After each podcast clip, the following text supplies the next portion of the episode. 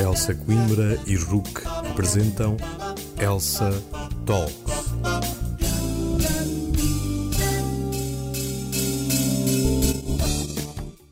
Ora, sejam muito bem-vindos a mais um episódio do podcast que junta a Rook e a Elsa Coimbra em mais uma conversa informal sobre direito. Desta vez abordamos o tema do direito desportivo e das suas especificidades. Para isso, conversamos com Alexandre Miguel Mestre, consultor da Abro Advogados desde 2014 e especialista da área do direito esportivo, advogado e antigo secretário de Estado do Desporto e da Juventude. O nosso convidado é um dos maiores especialistas do direito desportivo em Portugal, com experiência em vários casos, com um destaque óbvio para o mediático caso Mateus. A conversa abordou a estrutura da justiça desportiva em Portugal e focou-se, acima de tudo, nas especificidades do direito esportivo, abordando vários temas polémicos, como o doping e o direito ao descanso do atleta. Fique na nossa companhia, longe ainda dos estúdios da RUC, na Rua Padre António Vieira, mas sempre com o seu podcast. O meu nome é Tomás Cunha e este é o quinto episódio da série Elsa Talks. Muito bem-vindo. Agradecemos desde já a sua, a sua presença e o seu contributo um, para esta conversa que pretende discutir um pouco o direito desportivo e a própria justiça desportiva, não só em Portugal, mas também fora de Portugal, do ponto de vista internacional. Quero começar esta, esta conversa com uma pergunta relativa à estrutura da justiça desportiva em Portugal. Creio que seja um, um bom ponto de partida para, para esta conversa, eh, tendo em conta que é uma estrutura complexa que viu relativamente há pouco tempo surgir um, um novo ator, que é o Tribunal Arbitral do Desporto, que surgiu em 2013, na altura com uma ideia clara que era libertar os tribunais administrativos de alguma carga relativamente aos processos que surgiam das, das federações esportivas. O Tribunal Constitucional teve outras ideias, achou que este modelo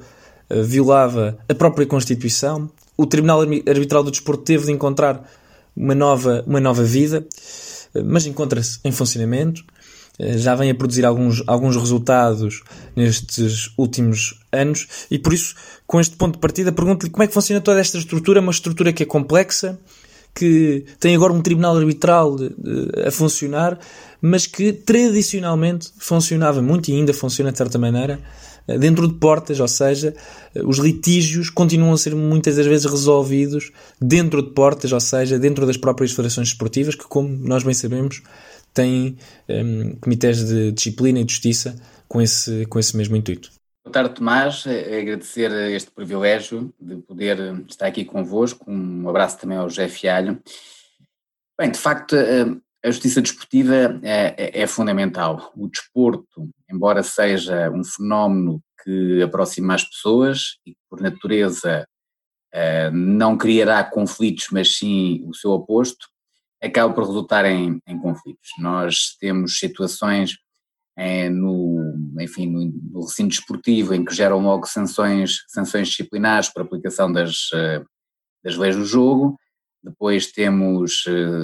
enfim, os mapas de castigos que podem gerar também uma outra sanção disciplinar com suspensão dos, uh, dos atletas, nomeadamente. Temos recursos um, ehm, que, aparecem, que aparecem muito. Temos uh, conflitos que extravasam até o mundo federativo, isto é, há muitos crimes tipificados na nossa lei uh, especificamente conexos com o desporto e, portanto, são também no âmbito da corrupção, da, da dopagem, da violência associada ao desporto são também sindicados e, portanto, há muitas questões em, em tribunais que fogem à justiça desportiva propriamente dita que fazem parte do nosso dia a dia, mas é verdade, como diz que o cerne dos litígios está, eh, está no meio federativo e muito em particular, de facto, a aplicação das, das sanções disciplinares. Eu diria que durante muito tempo, de facto, tivemos uh, a resolução dos litígios uh, esgotados todos os meios jurisdicionais internos, ou seja, as federações têm uma primeira instância, uma segunda instância, vamos chamar assim, uns conselhos de disciplina e uns conselhos de justiça, têm-no porque a lei do Estado assim obriga, e durante muito tempo nós recorríamos depois das decisões do Conselho de Justiça para os tribunais administrativos, portanto recorria-se à via do contencioso administrativo, uma vez que as federações esportivas exercem poderes públicos, delegados ou devolvidos pelo Estado, vamos dizer assim, e portanto recorria-se para os tribunais administrativos e era todo um calvário de anos a fio para depois uh, termos uma, uma decisão. E um caso sintomático, em que eu tive também o privilégio de intervir como advogado durante seis dos dez anos, uh, foi o caso, o caso Mateus, que demorou, portanto, dez anos para ter uma decisão, uh, e isso não se comparece com, com o desporto. O desporto tem que ter uma justiça rápida, tem que ter uma justiça especializada, tem que ter preferencialmente uma justiça barata, e foi aí que surgiu o Tribunal Arbitral do Desporto. É possível hoje irmos para o Tribunal Arbitral do Desporto uma via ordinária, vamos dizer assim, em que as partes, por via do contrato com uma cláusula compromissória, dizem que qualquer litígio emergente da, da interpretação à validade daquele contrato será dirimido no Tribunal Arbitral do Desporto, e depois temos uma arbitragem necessária, que tem que ver precisamente com as ações e omissões das federações esportivas, que é o grosso do, da intervenção do TAD. Felizmente, portanto, já temos agora decisões não de anos, mas de meses, eh, algumas até bastante rápidas, já tive situações de providências cautelares eh, eh, num espaço, num tempo recorde, e portanto em média este Tribunal Arbitral do Desporto, a meu ver, apesar de algumas questões que devem ser revistas, está a funcionar bastante bem, e a Justiça Desportiva, enfim, está, está mais próxima do que se pretende, isto é, os calendários desportivos não esperam pela Justiça, para que se faça mesmo justiça é preciso que a decisão apareça antes um, da época terminar, antes dos resultados serem homologados, porque senão é tarde e só vamos, só vamos no fundo ressarcir os lesados pela via indenizatória e não, não é só isso que se pretende. É, é, ou seja, a ideia inicial de ser uma alternativa acabou por não, não ocorrer, mas conseguiu, este Tribunal Arbitral do Desporto conseguiu tirar algum peso dos tribunais uh, administrativos que bem sabemos, bem precisam uh, de, de, de, retirar peso do que, toca, do que toca aos processos, porque uh, a demora nos tribunais administrativos é, é, é grande. É, sem, sem dúvida que, que, que, não, é, é um mecanismo alternativo de resolução de litígios, alternativo aos tribunais e não à justiça federativa, a opção foi essa, de facto, e sendo alternativo aos tribunais é, é, é muito mais rápido. A verdade é que, e tem a ver com o que falou há pouco, a questão da intervenção do Tribunal Constitucional, eu na minha concepção, e fui, fiz parte de, das comissões, digamos, várias comissões preparatórias para a criação do TAD, eh, todos nós convergíamos na ideia de que eh, a arbitragem do TAD tinha que ser uma arbitragem como nós a conhecemos, sem recurso. A verdade é que, eh, por motivos que um dia se esclarecerão melhor também, o Tribunal Constitucional foi muito instigado a pronunciar-se e acabou, portanto, por levar-nos na prática, porque não, não, não, temos que esquecer que isto tudo tem que ser visto depois na prática. Na prática temos situações em que, podemos, em que recorremos de uma decisão arbitral para o, Tribunal Central Administrativo do Sul por força uh, daquilo que o Tribunal Constitucional nos obrigou a fazer. Portanto, aquilo que seria uma, um mecanismo mais rápido uh, agora uh, pode ser mais lento. Isto é, é mais rápido, é certo, mas não tão rápido quanto deveria ser, porque o Tribunal Constitucional entendeu que no âmbito da arbitragem necessária, que como o próprio nome indica, é necessária e não depende da vontade das partes, que, eh, portanto, eh, deveríamos ter, eh, deveríamos ter essa via de recurso. Eu lamento que, assim tenha, que assim seja, mas pronto, há os princípios do acesso ao direito aos tribunais, há o princípio da tutela justiça efetiva, há uma concessão, houve uma concessão, digamos assim, em que não se considerou, a meu ver, o Tribunal Arbitral do Desporto, os tribunais arbitrais, como verdadeiros tribunais na acessão da Constituição, mas isso já passou. A verdade é que teve o seu mérito, tem o seu mérito, uh, substitui-se aos tribunais, mas depois tem esta via também do recurso, isto é, ao mesmo tempo que ehm, pretendíamos retirar um, graus de jurisdição, acabámos por acrescentar um outro. Até que houve uma altura em que o governo, e bem, perante a necessidade de se poder, enfim, Perante esta questão de se poder recorrer também, uh, disse, bom, então na maior parte dos casos a nível disciplinar, ações e omissões das federações em particular, salta-se diretamente do Conselho de Disciplina para o Tribunal Arbitral do Desporto, sem passar pelo Conselho de Justiça. Portanto, foi uma forma do Governo, digamos, em função do que o Tribunal Constitucional fez, eh, portanto, mitigar e reduzir os prazos das decisões e também, além do mais, a esse respeito, estabeleceu em lei que eh, as, os órgãos jurisdicionais das federações têm 45 dias para, para decidir eh, e em casos excepcionais 75 dias. Portanto, apesar do Tribunal Constitucional um, ehm, o sistema neste momento está montado para termos uma justiça muito, muito mais rápida e eu penso que isso é de aplaudir e penso que, no geral, a esse respeito, todos os agentes esportivos estão satisfeitos.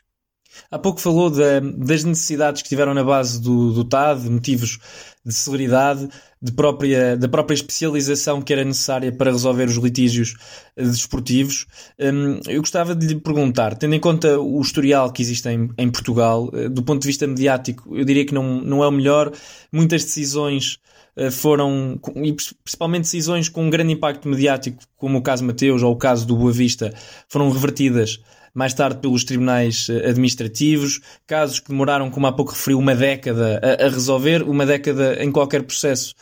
hum, normal, podemos dizer assim, já não se adequa muito menos no, no plano esportivo, por causa da, das próprias da própria especialidade que o desporto tem. Eu pergunto-lhe, hum, faço-lhe duas perguntas numa. Um, como é que explicava estas discrepâncias entre as decisões dentro de portas e depois as decisões emanadas uh, pelos tribunais eh, administrativos? E a segunda pergunta é perguntar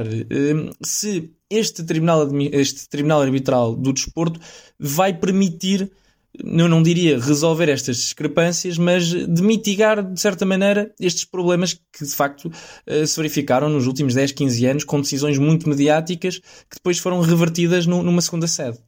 Bem, é, de facto, nós eh, temos que ver que, uh, e isto já remonta aos Jogos Olímpicos da Antiguidade, é curioso, já na, na, Antiguidade Clássica, onde nasceu verdadeiramente o direito do desporto, é interessante verificar que havia um Senado junto do qual se podia recorrer de, de decisões que aplicavam a lei, a lei olímpica, vamos dizer assim. E, portanto, já nessa altura, também no desporto, uh, a tutela, portanto, as garantias eh, dos, eh, dos lesados estavam acauteladas. Eh, o desporto, já que falamos de Jogos Olímpicos, por vezes tem que enfim, reduzir o número de, de proteção, dessa proteção garantística, e exemplo paradigmático disso é a arbitragem a nível dos Jogos Olímpicos, porque temos um sistema de arbitragem ad hoc em que há decisões que operam em 24 horas, uma vez que se eu não concordar com o photo finish e amanhã for a meia final, eu tenho que ter a decisão em tempo de poder uh, disputar essa meia final se de provimento o meu, meu recurso. Portanto, é possível no desporto prescindir de algumas garantias em nome, em nome também da solidariedade. O facto de haver decisões dispares, uh, isso sucede, como sabemos, em todas as áreas, não é só no, no desporto, vários graus de jurisdição são importantes para podermos reverter muitas vezes situações de decisões que não foram, que não foram as melhores, mas o que é importante é que haja um controle. Há um controle para as decisões que são preferidas, nomeadamente pelas federações desportivas, controle que também se faz, por exemplo, é, na decorrência da lei, eh, com a obrigatoriedade de serem publicadas as decisões dos órgãos jurisdicionais nos sites das federações, portanto nós podemos avaliar uh, o timing das decisões, a fundamentação das decisões e o seu sentido, portanto, uma lógica de transparência, aí a lei contribui também. Um, há vantagens, claramente, neste, neste, neste, neste mecanismo. E também vejo vantagens a esse respeito, por exemplo, uh, ao nível da arbitragem voluntária, que ainda está a ser pouco explorada, isto é, nós podemos e devemos cada vez mais em contratos de, de patrocínio, de direitos de imagem, de fornecimento de material desportivo, empreitadas de obras desportivas, um, enfim, todos os contratos que versem sobre questões diretas ou indiretamente relacionadas com o desporto são passíveis de ser eh, dirimidos no TAD. E, portanto, também quando essa cultura da arbitragem e quando a cultura também da mediação, que é um meio que também, alternativo de resolução de litígios também previsto na lei do TAD, quando isso for mais presente nos eventos esportivos, vamos ter o TAD ainda mais útil, porque vai ser útil não só no contexto associativo, da realidade do dia a dia dos clubes, das associações, das federações, mas vai ser útil também na realidade do, do negócio. O desporto também é um negócio e também aí poderemos ter decisões muito mais rápidas. Falou, falou da questão do, do negócio e, e, é impossível não falar nesta altura, devido à situação imposta pela, pela Covid-19, nomeadamente com o cancelamento um, das competições uh, desportivas um, em Portugal. Apenas a Primeira Liga uh, vai, vai continuar e vamos ver se, se, se vai continuar, um, até que ponto é que será, será viável a reabertura do, do campeonato. Mas tivemos vários campeonatos desportivos cancelados, nomeadamente campeonatos profissionais, como aconteceu com a segunda liga. Tivemos um, campeonatos, tivemos campeonatos com as descidas de divisão e com as subidas de divisão determinadas na secretaria. Um, ainda há pouco referiu que trabalhou no, no caso Mateus, que foi um caso que marcou, marcou não só a justiça desportiva, mas o desporto, o desporto português um, em geral e bastante pela negativa. Um, eu pergunto-lhe, tendo em conta a sua experiência, um, e, e, a sua visão sobre, sobre o direito esportivo e sobre este assunto em particular, se é possível uh, termos mais casos como o caso de Mateus, uh, impostos por facto por esta situação, que é uma situação inédita e que causou uh, a paralisação dos campeonatos esportivos em março, o que era, o que era obviamente impensável numa situação dita normal. Eu, eu penso que será sempre possível ter casos bastante enfim, bastante mediáticos e que tenham que ver com, com as classificações. Mas porquê que isso também acontece? Uh, recuando ao caso Mateus que aflorou, é preciso saber que aquele caso aconteceu precisamente uma das realidades que hum, são mais que é das mais desafiantes no direito do desporto. Porquê? Nós tínhamos por um lado a lei do Estado, eh, a lei de base da atividade física e do desporto e sobretudo a Constituição, a permitir, enfim, que se possa recorrer aos tribunais comuns, vamos dizer assim, e tínhamos depois as normas de federação e liga, à época, que proibiam o recurso a esses tribunais comuns uh, por força de uma exigência da FIFA. Ora, esta articulação que não é fácil entre o ordenamento jurídico estatal e aquilo que se chama também de lex sportiva, uh, leva a que possa haver muitos conflitos, conflitos de normas, mas também conflitos porque a realidade esportiva muitas vezes bate na trave quando confrontada com a, com a legislação estadual. E foi por isso que o caso Mateus ocorreu, lá está, porque alguém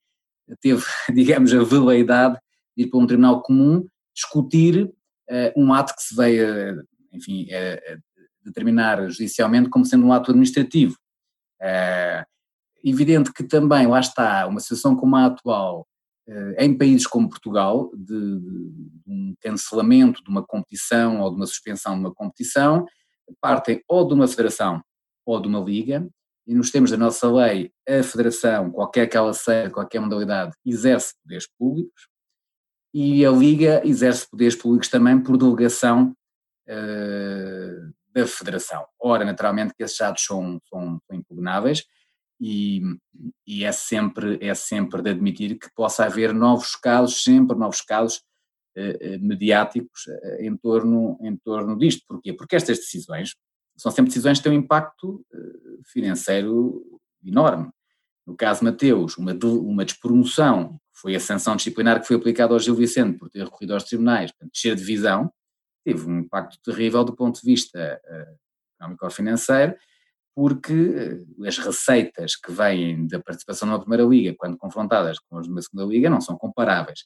Eh, não falamos da bilhética em particular, mas falamos, falamos sobretudo dos direitos de transmissão televisiva. E, portanto, também participar ou não numa competição eh, faz muita diferença do ponto de vista das receitas. E, e muitas vezes, quando se impugna estas decisões, não só o critério desportivo norteia quem interpõe o recurso, mas também a questão, a questão das, do, enfim, dos lucros cessantes e dos danos emergentes, também está na mente de quem, quem recorre. Nunca irá terminar a, a, litigiosidade, a litigiosidade do fenómeno esportivo, mas também não é um fenómeno só português. Uh, não é um fenómeno só português e acontece pelas ligas, pelos países fora e pelas ligas, pelas ligas fora. Claro está que em países como Portugal, Espanha, França, Itália, Grécia, enfim, o sul da Europa, que são países muito intervencionistas em que o Estado tende a legislar muito sobre as mesmas matérias que as federações legislam, uh, há mais conflitos. Há pouco referiu, referiu um aspecto que eu, que eu gostaria de abordar, que é o aspecto uh, económico do, do desporto. Uh, tempo acaba por ser dinheiro e isso no desporto é por mais, por mais evidente. Há pouco referiu, de facto, jogar na Primeira Liga, isto no caso do futebol não é a mesma coisa uh, do que jogar na Segunda Liga, a entrada de fluxos financeiros é completamente uh, diferente. E eu pergunto-lhe se, se, se, para quem trabalha na área do direito esportivo um, um dos principais desafios passa por isso mesmo, ou seja, por evitar a produção um, de processos que sejam, que tenham decisões quase, quase platónicas, de, de pouco valor, sem um efeito real, porque como há pouco referiu, no futebol anda tudo muito rápido uh, e uma sentença que seja emanada em abril pode ter efeitos completamente diferentes de uma sentença em novembro. Um, a época desportiva, nomeadamente no caso do futebol, pode já ter, pode já ter começado, pode, pode ter havido uma descida de divisão, pode ter havido uma qualificação europeia, mas isto não é um fenómeno exclusivo uh, do futebol, não, não podemos pensar assim. Um, também acontece, por exemplo, com a, com a utilização de substâncias uh, dopantes, onde um, um atleta pode estar provisoriamente suspenso e sim falha uma determinada prova e de facto estas decisões acabam muitas das vezes, eu pergunto-lhe, ou esta é a minha pergunta, acabam por ter efeitos um, irreversíveis, porque um, uma equipa que deste divisão ou uma equipa que falha a competição europeia devido a uma decisão da Justiça Administrativa, um, no caso do Gil Vicente, conseguiu ver, conseguiu voltar à, à, Primeira Liga, mas mais de 10 anos depois, isso tem custos. Um atleta que esteja suspenso provisoriamente e que depois seja ilibado como acontece muito uh, no, no, ciclismo, falha, por exemplo, a volta à França, e a volta à França ocorre uma vez, não se vai repetir a volta à França para aquele atleta a, a poder correr. E eu pergunto-lhe como é que se lida de facto com esta, com esta ideia dos efeitos irreversíveis, que não é, não é obviamente um fenómeno um, exclusivo uh, do direito esportivo, nem pouco mais ou menos, mas que no direito esportivo parece, pelo menos a meu ver, parece que anda mais rápido. Sem dúvida, sua, essa pergunta é, é, bastante, é bastante interessante e tem vários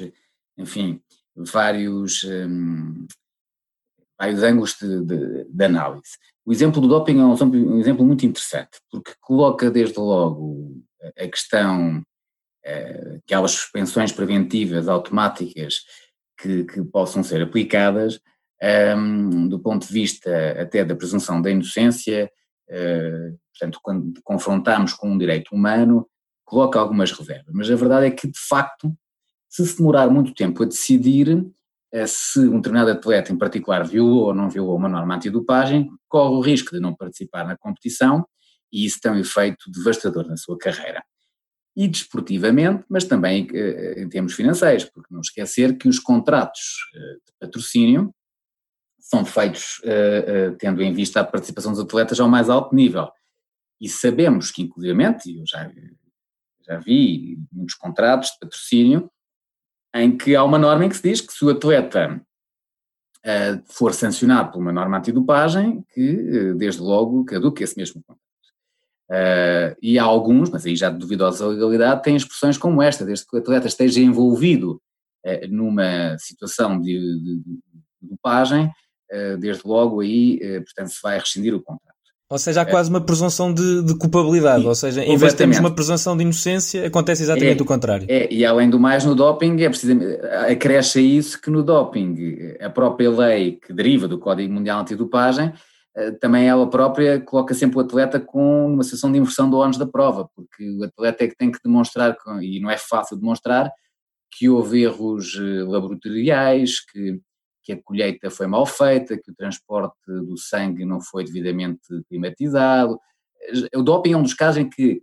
a prova a fazer pelo atleta é, é, é extremamente difícil. Isso já é uma suspensão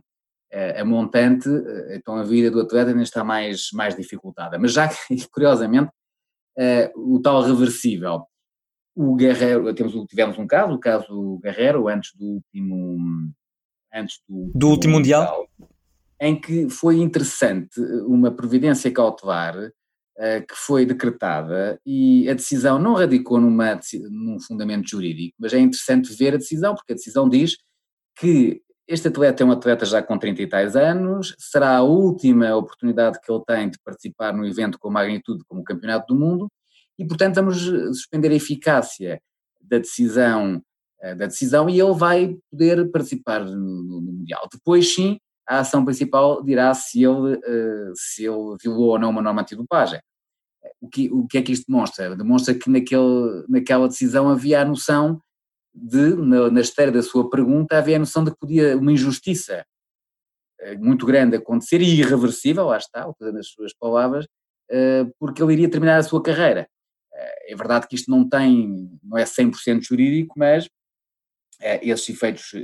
esses efeitos podem, podem, podem acontecer. Se me permite, muito rapidamente, até para vermos como é que isto funciona na prática. E eu queria dar um exemplo do que aconteceu uma vez comigo, e o meu cliente já me deu autorização para eu, para eu poder dar este exemplo, se fosse o caso. Um caso de rugby, uh, em que tivemos uma. Era uma questão de utilização irregular de um jogador. E a utilização irregular de um jogador por uma determinada equipa ditaria, por força do regulamento disciplinar, uma, uh, uma pena de derrota.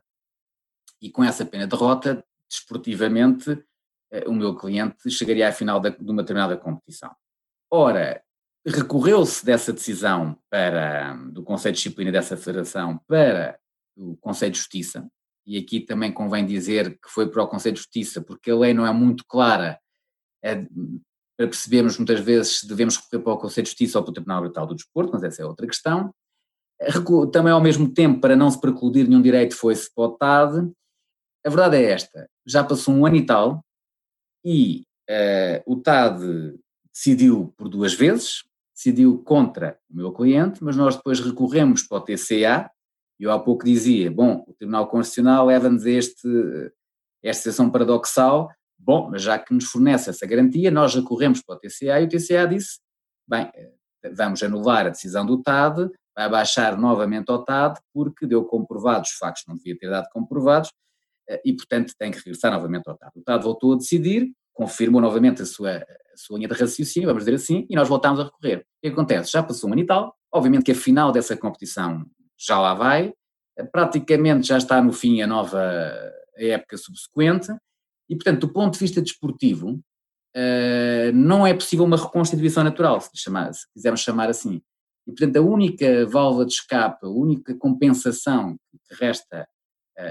a algumas entidades é uma imunização. Só que isso não é nunca uh, verdadeiramente compensador face àquilo que se perdeu desportivamente. E, e quantificar também muitas vezes não é fácil. Quantificar questões que são objetivas é, é mais fácil do que quantificar questões que não são totalmente tangíveis. Mas lá está, estamos a falar de um ano e tal, uh, porque, tem, porque existe esta via de recurso, uh, mas mesmo que ela não existisse, mesmo que ela não existisse, uh, já a competição tinha um, sido homologada e já não havia nada a fazer. Portanto, há que ainda assim, o processo, as coisas estão bem melhores, mas há que ainda assim eh, refletir um pouco naquilo, naquilo que se pretende, porque, como dizia bem, há determinadas coisas que, são, que não são reversíveis ou que, ou que enfim, eh, nunca se farão verdadeiramente uma, um ressarcimento à medida do dano. E nesse caso da, da imunização, como é que se calcula? Há pouco referiu que é muito complicado um, calcular essa imunização, porque de facto, se o atleta está um ano, dois anos parado, como é que se calcula? É através da, da, das perdas, não só desportivas, mas também das perdas, nomeadamente com contratos publicitários? É, portanto, haverá que fazer prova daqueles contratos que estavam em vigor e que, e que portanto, foram, foram, foram rescindidos por, por força daquela sanção,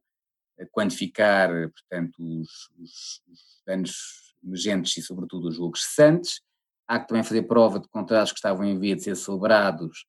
uh, e que, por força daquela mesma sanção, acabaram por não se, por não se celebrar. Ah, há danos morais, reputacionais também na, na esfera jurídica do próprio, dos próprios praticantes, uh, e, e, é daí que resulta fundamentalmente uh, a imização. Só que uh, muitas vezes trabalhamos na base do potencial, nós nunca saberíamos se o atleta, lá está, o atleta, por força de uma sanção, não participa numa determinada competição em que nós, face ao seu percurso esportivo, tudo indicaria que ele iria seguramente obter um lugar de pódio, e esse lugar de pódio dava-lhe um determinado prize money, eh, o próprio Estado português, eh, força de, uma portaria existente, também lhe iria dar um determinado montante. Evidentemente que isto pode ser quantificado, mas estamos sempre no domínio do potencial. Por algum motivo podia-se lesionar, podia não estar no seu melhor dia e, logo aí não, não, não obteria o resultado previsível. Portanto, nem sempre é fácil uh, quantificar aquilo que, que, é, que não é totalmente tangível. Agora, quando nós temos situações em que vemos um nexo de causalidade, vamos dizer assim, é, entre a cessação da vigência do conjunto de contratos eh, e, e a sanção que esteve na gênese desse, desse termo contratual, nós conseguimos fazer aí uma, uma quantificação. Depois, em situações como a que referiu do Gil Vicente, é, é, é, é, uma questão de comparação. Quanto é, que, quanto é que se recebia de, de várias fontes, de, de, quais eram as receitas numa primeira liga e quais são as receitas numa segunda liga. Mas lá está, há muito, há muito de não tangível também aí, é, mas enfim, faz parte, faz parte, faz parte da vida. Imagino que seja certamente um, desafio, porque um, é uma área onde,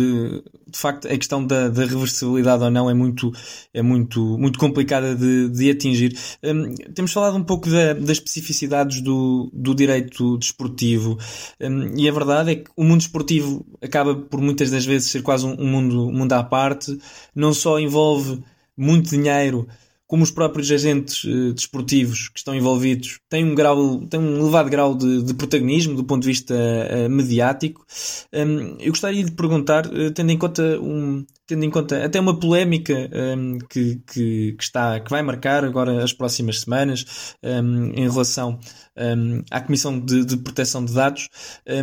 que levanta dúvidas sobre a questão da identificação da temperatura, da medição da temperatura à entrada dos postos de, de trabalho, eh, e levantam-se de facto sérias dúvidas em relação a esse, a esse ponto. Mas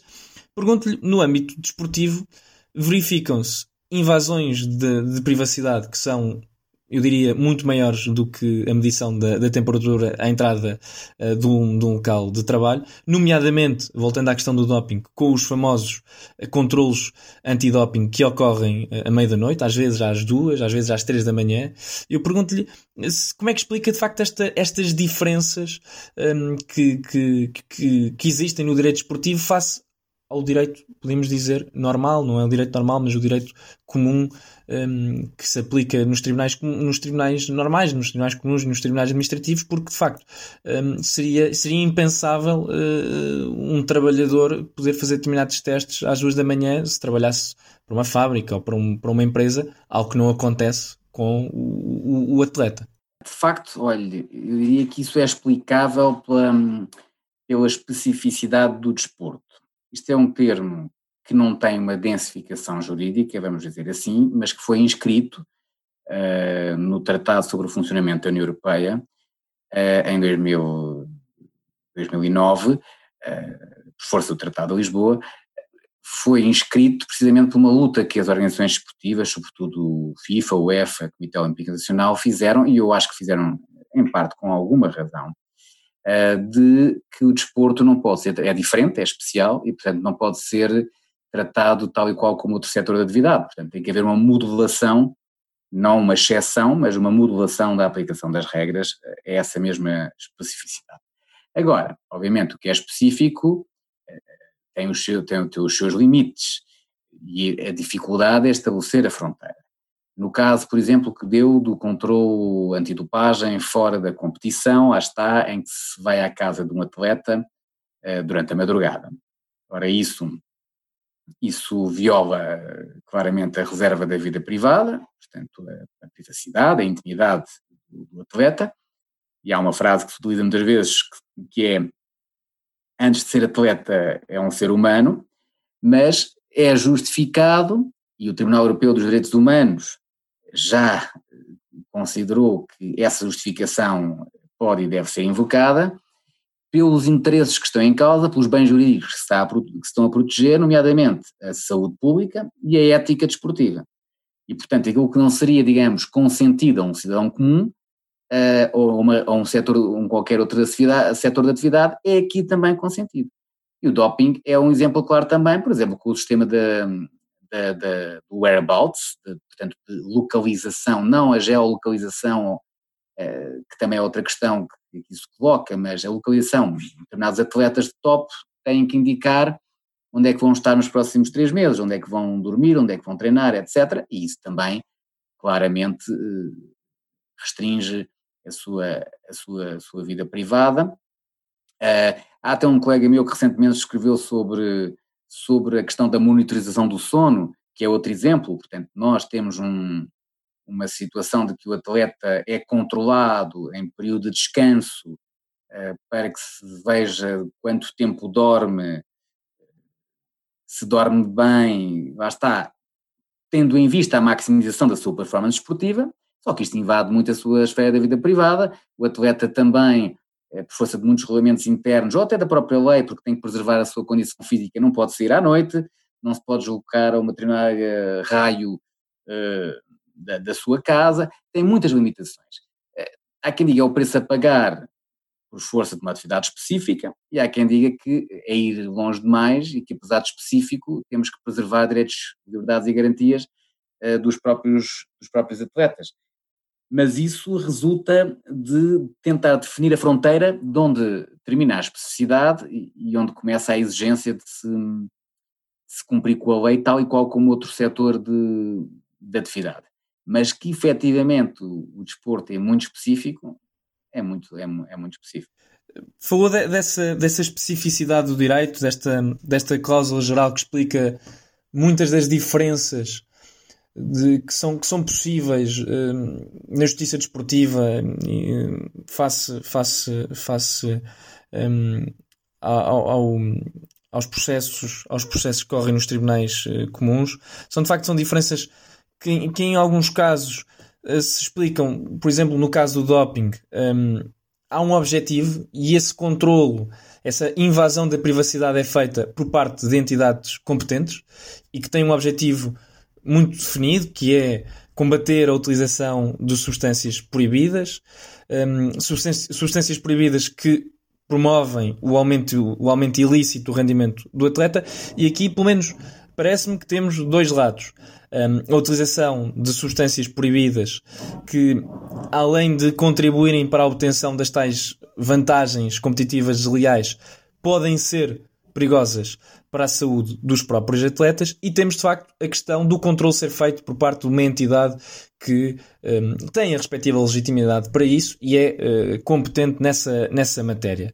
Eu pergunto-lhe um, em relação, e até um ponto que há pouco falou, que é a questão da, da, do sono, da monitorização do sono, que é um comportamento que tem vindo a ser cada vez mais recorrente nos grandes, nos grandes clubes de futebol. Um, é uma prática que, inclusive, já chegou a Portugal. Alguns clubes já têm esses, esses instrumentos que invadem a privacidade dos seus atletas uh, no momento do descanso. Eu pergunto-lhe um, se, se essa invasão não, não, não, não, não ultrapassa os tais limites que há pouco falava, da tal barreira que a especificidade do direito um, do, que a especificidade do direito acaba por, por impor, porque é verdade, o atleta é um, é um, é um, é um atleta, muitas das vezes ganha 100 mil, 200 mil, 300 mil euros uh, por mês, às vezes até uh, muito menos, um, outras vezes muito mais ou muito menos, mas o atleta não deixa de ser um trabalhador sobre o efeito uh, de um contrato de trabalho e o clube não deixa de ser uma entidade patronal. Eu pergunto-lhe se aqui não há claramente um um, um, passo a mais por parte do direito esportivo ao permitir este tipo de, de práticas que de facto são bastante invasivas da privacidade do atleta, porque conseguem saber se o atleta dormiu bem, se o, se o atleta está a dormir acompanhado ou não. Imagino que se fosse, num, num, caso dito normal, um trabalhador de uma empresa, se calhar o trabalhador não acharia muita piada. É, é, é verdade. Um, no fundo, aqui é uma questão de juízo de. o teste da proporcionalidade nós temos eh, uma regra adotada por uma organização desportiva, eh, temos tribunais, eh, como o Tribunal de Justiça da União Europeia, que já disse que mesmo as chamadas regras puramente desportivas são sindicáveis, isto é, nós podemos impugná-las e, e, portanto, tentar anulá-las, e podemos invocar uh, precisamente essa questão da, da, reserva da vida privada. Qual é o objetivo da norma? Uh, proteger a saúde do atleta quando estamos a controlá-lo no seu sono, verificar se tem algumas arritmias, apneia, etc. permitir que o atleta até fique em casa em vez de ir para uma concentração, para um estágio, eh, e, portanto, está mais tempo perto da família, eh, pode ser invocado isso. Agora, o custo que isso implica, precisamente para, para a liberdade do próprio atleta e para a sua privacidade, é muito grande. Portanto, aqui o que há a fazer é, um, na, na colisão dos direitos em presença, há que fazer aqui um juízo de, de proporcionalidade, um teste de proporcionalidade, e ver se não haveria meios menos restritivos que estavam ao alcance da organização desportiva para atingir esse, esse mesmo objetivo. É tudo uma questão de fundamentação de até onde é que vai ou deixa de ir a especificidade do desporto. Mas depois há quem diga que, à cabeça, eh, só o próprio contrato de trabalho eh, do praticante esportivo já eh, radica numa especificidade, porque é um contrato necessariamente a termo. E logo aí o torna, e torna diferente de um trabalhador comum. Depois há também quem invoque que é uma profissão de, de desgaste rápido, como já foi até reconhecida para efeitos fiscais assim mesmo, e, e, como tal também tem que ter um, um, um, tratamento diferente. Depois também há quem invoque que estamos a falar de modelos para a sociedade e é por isso que não toleramos que um determinado, um determinado atleta tenha comportamentos uh, eticamente reprováveis uh, fora do seu período normal de trabalho, enquanto que um trabalhador comum uh, pode perfeitamente até ser um trabalhador de excelência e, e depois na sua vida privada não ter os comportamentos eticamente mais, mais enfim,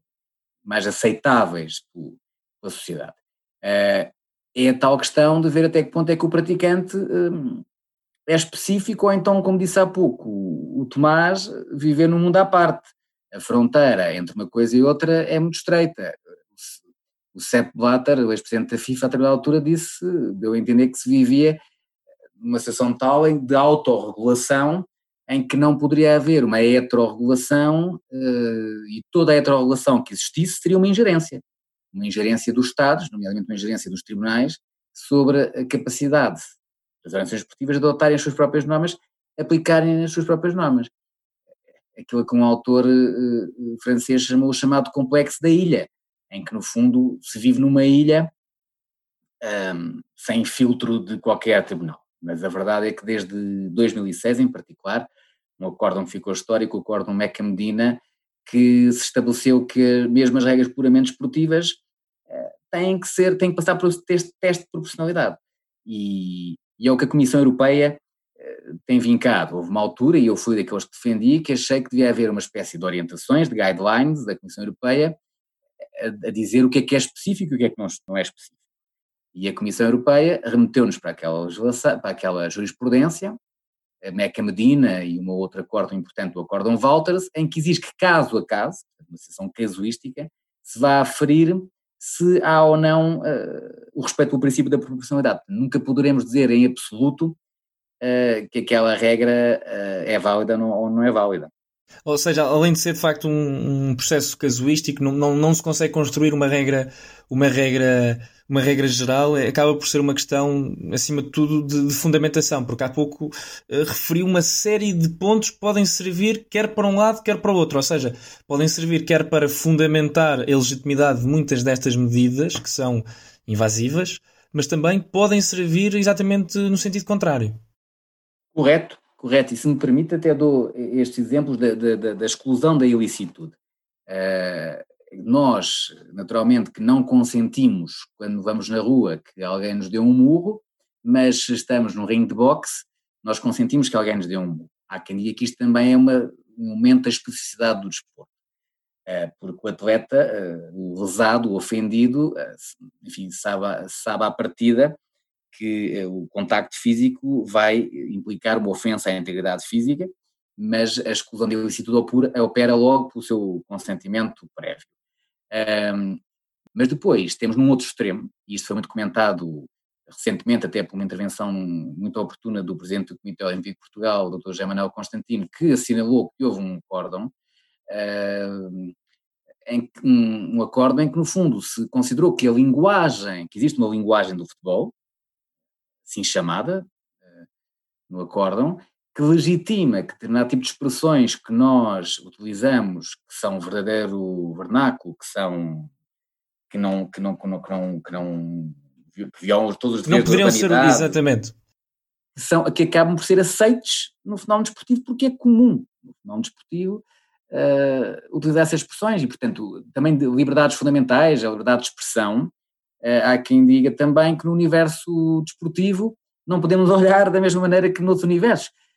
Portanto, essa especificidade serve para tudo, não é? Isso foi muito falado ainda agora recentemente no, no chamado caso Marega, onde muitos uh, cronistas uh, disseram, de facto, eu vou aos estádios de futebol, eu de facto insulto o árbitro, eu de facto insulto o treinador, um, mas há a barreira, que é a barreira do racismo, a partir dessa, dessa barreira, de facto, não se pode ultrapassar, mas até essa barreira, um, determinados insultos que um, seriam impensáveis uh, em praça pública, num estádio de futebol, por parte de um adepto, nessa visão, ou seja, de acordo com essa perspectiva, são aceitos. Claro que sim. E eu aí, aí, é isso, vamos dizer, aí não posso concordar com quem possa. Eu, eu estaria a perguntar de acordo com essa interpretação, claro. Correto, correto, correto, correto. Não, não, não, estou a dizer que é a sua, mas é de alguns, como, como acabou de referir. E, e, e, é assim: basta olhar para a Carta Olímpica, que é, digamos, a matriz de todo o ordenamento jurídico desportivo a nível mundial, e um dos princípios fundamentais do olimpismo é precisamente a dignidade da pessoa humana não são só instrumentos jurídicos internacionais de direito internacional público que reconhecem a dignidade da pessoa humana. É também a próprio, são as próprias organizações esportivas que o reconhecem. Ora, tudo o que seja um atentado, eh, enfim, essa dignidade da pessoa humana, como são as ofensas eh, racistas, eh, são francamente intoleráveis, também num estádio de futebol, como é bom de ver. Claro, mas nesse caso, lá está, foi um caso em que, de acordo com essa, com essa hum, argumentação, cedeu-se a tal, a, tal, a tal barreira. Gostaria de lhe colocar uma, uma pergunta sobre a, novamente sobre a questão da especificidade do direito desportivo, que tem sido a, um, o eixo central desta, desta conversa, um, em relação ao próprio uh, impacto, à própria visão que um, a sociedade tem sobre os atletas, ou seja, muitas das vezes isso acontece particularmente no futebol um, e noutros desportos, nomeadamente no ténis, onde tomam uh, como exemplo, uh, do ponto, até do ponto de vista financeiro, os, os atletas de topo, ou seja, presumem que a grande maioria dos atletas uh, tem um determinado rendimento e conseguem ter um rendimento que lhes permita viver de forma tranquila até ao resto, até ao resto da vida, como acontece com os jogadores uh, e com os tenistas uh, de grande calibre, ou seja, com os principais atletas de cada desporto, mas a verdade, uh, a realidade é, contrária, ou seja, o, salário médio, nomeadamente da Primeira Liga de um jogador de futebol, não lhe permite viver de forma tranquila até o resto da vida, bem pelo contrário. Eu pergunto-lhe se essa especificidade do desporto tem em conta essa, essa dicotomia, ou seja, o tratamento de um atleta de, de, de, de grande calibre que ganhe um determinado uh, rendimento não poderá ser o mesmo, pergunto-lhe eu, um, o tratamento em relação, por exemplo, a um atleta, com todo o respeito, por exemplo, do Desportivo de Aves ou do, do, do Rio Ave, que não tem salários milionários e que por isso, provavelmente, a entidade patronal, ou seja, o clube, consegue exercer um poder completamente diferente daquele que a Juventus, por exemplo, consegue exercer sobre o, o Cristiano Ronaldo, que pelo seu próprio estatuto tem um estatuto à parte. É, é, é verdade, e nós, e nós somos ao contrato coletivo de trabalho entre Liga e o sindicato e olhamos para os salários mínimos são, são baixos hum, e, e, e, obviamente que não podemos comparar a realidade que é a realidade maioritária de uma realidade de alguns atletas mais galácticos e mais, e mais mediáticos, eh, e que o são por força um, do seu brilho, está fora de questão, porque são francamente acima da média, mas há um grande fosso,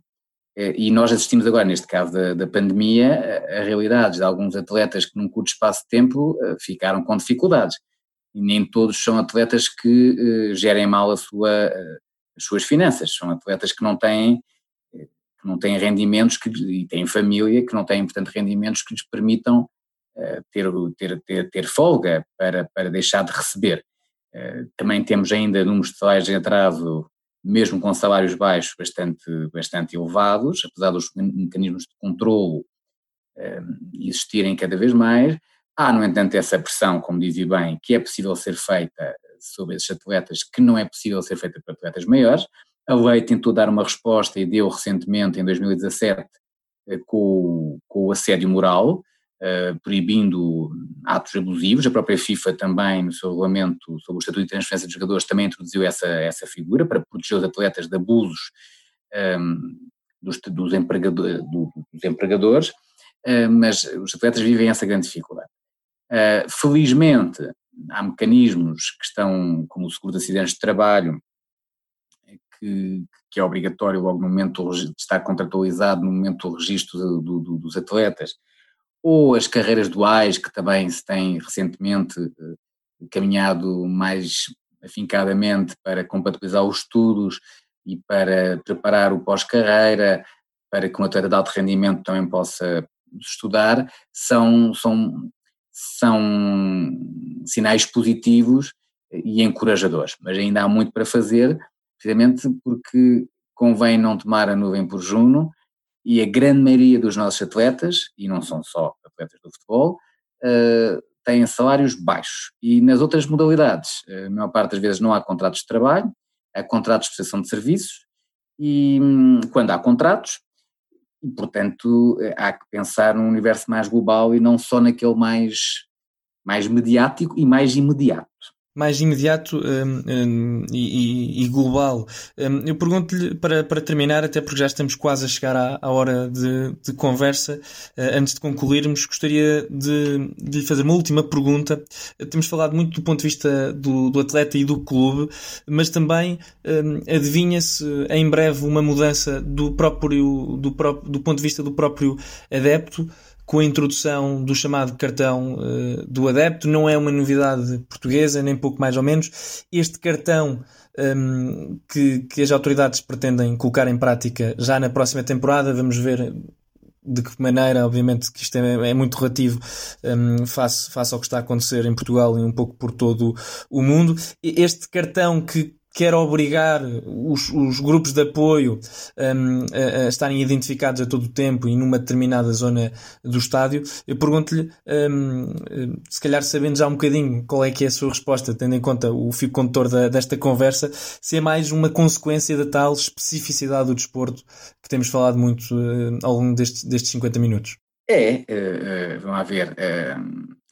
há limites para essa especificidade e, felizmente, quando se fala da questão dos grupos organizados de adeptos, portanto, das claques que, de repente, para passarem a ser, mais do que isso, para passarem a ser grupos organizados de adeptos, têm que se constituir como associações e depois registar no, agora na Autoridade para a Prevenção e Controlo contra a Violência no Desporto, um, se, se querem ter apoios por parte das sociedades esportivas e dos clubes, têm que passar por esse, por esse mecanismo. Uh, e isso eu entendo como necessário do ponto de vista da proteção da, da, da, segurança pública, da ordem pública. Mas já há colegas meus, que eu, e eu respeito bastante essa opinião, que dizem que só em si mesmo uh, apenas poder facultar-se um apoio a grupos organizados de adeptos pode roçar a inconstitucionalidade porque uh, estamos aqui de alguma forma a forçar a constituição de associações e com isso violar o livre associativismo previsto no, no artigo 46 da, da Constituição. Por maioria de razão, há muita gente que invoca precisamente a inconstitucionalidade dessa mesma medida de obrigar os grupos de adeptos a terem um, a terem um, cartão, um cartão de adepto, mas isto passou pela Assembleia da República, não houve fiscalização eh, preventiva, eh, e, portanto, não sei se haverá hum, alguma modificação e tenho para mim que na próxima época vai ser uma realidade. Só que eu, eu vivi, vivi fora uh, em 2000, em particular, eu vivia na Bélgica e na altura, portanto, foi o ano do Euro 2000 e esta figura do cartão foi uma, uma que ocorreu na Bélgica. que não. Perdão? Que ocorreu também na Bélgica. Sim, sim, sim. Não correu especialmente bem. Vamos ver, vamos ver o que é, o que, é que, o que, é que dá. Agora, vai estar. O que é que está aqui em causa? Proteção da saúde pública, uh, da, da, ordem pública, perdão, e da segurança pública, uh, como sendo um valor prevalecente sobre todos os demais. Uma vez mais, é o teste da proporcionalidade que tem que ser feito.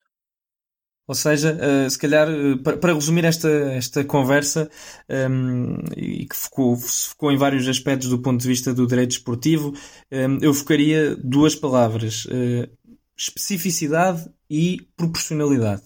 São duas palavras que têm de estar de, de mãos dadas no que toca ao, ao direito esportivo. E se, calhar, e se calhar uma e outra são tem o mesmo significado no, no âmbito do desporto. E pergunto-lhe mesmo para, mesmo para terminar, um, para finalizar esta, esta conversa, começou por dizer que de facto no âmbito do direito esportivo há uma redução da, da proteção garantística um, que é estudada com, com, com bastante afinco nas cadeiras, na, nos cursos uh, de Direito, nas diversas faculdades uh, do país, o que pode causar, se calhar, para um estudante de Direito alguma aversão a algumas coisas que acontecem no âmbito esportivo, que são completamente contrárias a alguns dos tais princípios que somos uh, obrigados, e obrigados aqui num, num, aspecto positivo, a estudar com, com, com tanto afinco. Pergunto-lhe, contudo, para terminar, se pelo menos eu, foi a ideia que eu fiquei das suas palavras, que têm sido dados em Portugal, nomeadamente em Portugal, eh, passos positivos para eh, resolver alguns dos problemas que a justiça desportiva eh, apresentava e que era muito criticada, nomeadamente a questão da celeridade e dos casos mediáticos, como, como referiu o início o caso Mateus. Foram 10 anos um, e, e, como ficou depois conhecido, os tais 10 borregos que o presidente do Gil Vicente um, prometeu à cidade 13, de Barcelos. 13, 13 porque 13. depois a decisão, porque lá está, a decisão Exato. foram 10 anos mais 3 até a decisão acabar por, por, por, por ser Transitar, realmente. Exatamente. exatamente. Houve uma transação. Uma transação. Uh, eu acho que é um estímulo para os estudantes de Direito, porquê? Porque tudo o que tem a ver com normas emanadas de organizações não governamentais e a sua ligação com os ordenamentos jurídicos estatais pressupõe uh, uma articulação difícil, até porque o direito internacional privado tem dificuldade de entrar aqui, porque não existe verdadeiramente uma norma de conflitos que possa ditar uh, qual das regras prevalece. Eu acho que é um, acho que é um grande desafio para os estudantes de Direito, precisamente encontrar aqui no direito do desporto uma via de perceber esses princípios estruturantes, até que ponto é que eles podem ser, enfim, restringidos por força de, de um fenómeno à escala global como é o desporto, e, e, se calhar fazer as tais guidelines, uh, essa delimitação, criar, criar ali linhas de barreira, de fronteira, que também ajudem na certeza jurídica e na segurança jurídica de quem interpreta e aplica estas normas, porque nós nunca podemos, enfim, ter absoluta certeza, não, tem, não, não haverá honestidade intelectual daquilo que diga ah, esta norma é seguramente compatível com, porque isso eh, depende muito também do juízo que vai ser feito pelo, pelo decisor e o decisor mais ou menos sensível a essa especificidade pode ser no sentido ou no seu sentido completamente contrário. Doutor, muito obrigado pela, pela sua presença e, acima de tudo, pelo, pelo contributo que nos deu ao longo desta quase hora uh, sobre, sobre o direito esportivo. Pela oportunidade e continuação de um, de um ótimo trabalho. Muito obrigado, igualmente, doutor.